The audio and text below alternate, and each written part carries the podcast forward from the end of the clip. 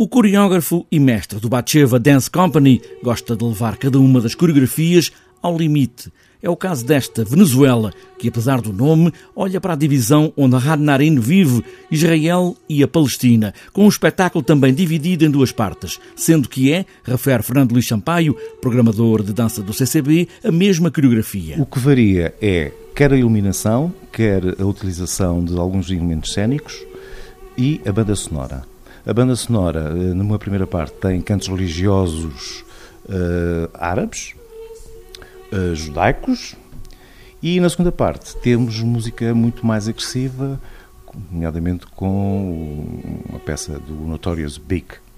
Ora bem, isto remete para dois mundos, no fundo, eh, não deixa de ser uma alegoria à situação em que eh, muitas partes do mundo eh, vivem, isto é, o confronto de culturas, o confronto de modos de ser e de estar e de encarar as coisas. Uma coreografia muito física, onde os bailarinos são chamados a executar desenhos, onde o corpo também se desdobra para conseguir lá chegar. Chega a ser mesmo extenuante vê-los dançar. Eles não param um minuto e, mas isso tem a ver com o que o Ohad Naharin tem feito ao longo do tempo com a companhia, com os Batcheva.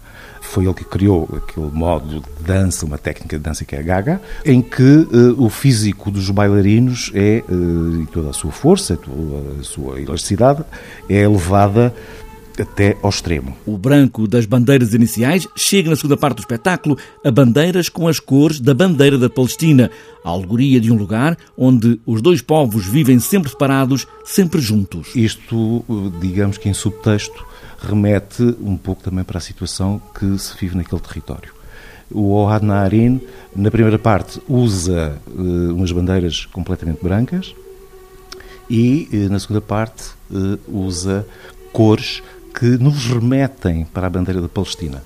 Uh, digamos que há, no fundo, uh, a coreografia remete também para um apelo de diálogo e de paz. Ligar com a dança dois mundos que aparentemente não se ligam, a não ser pela vontade dos povos.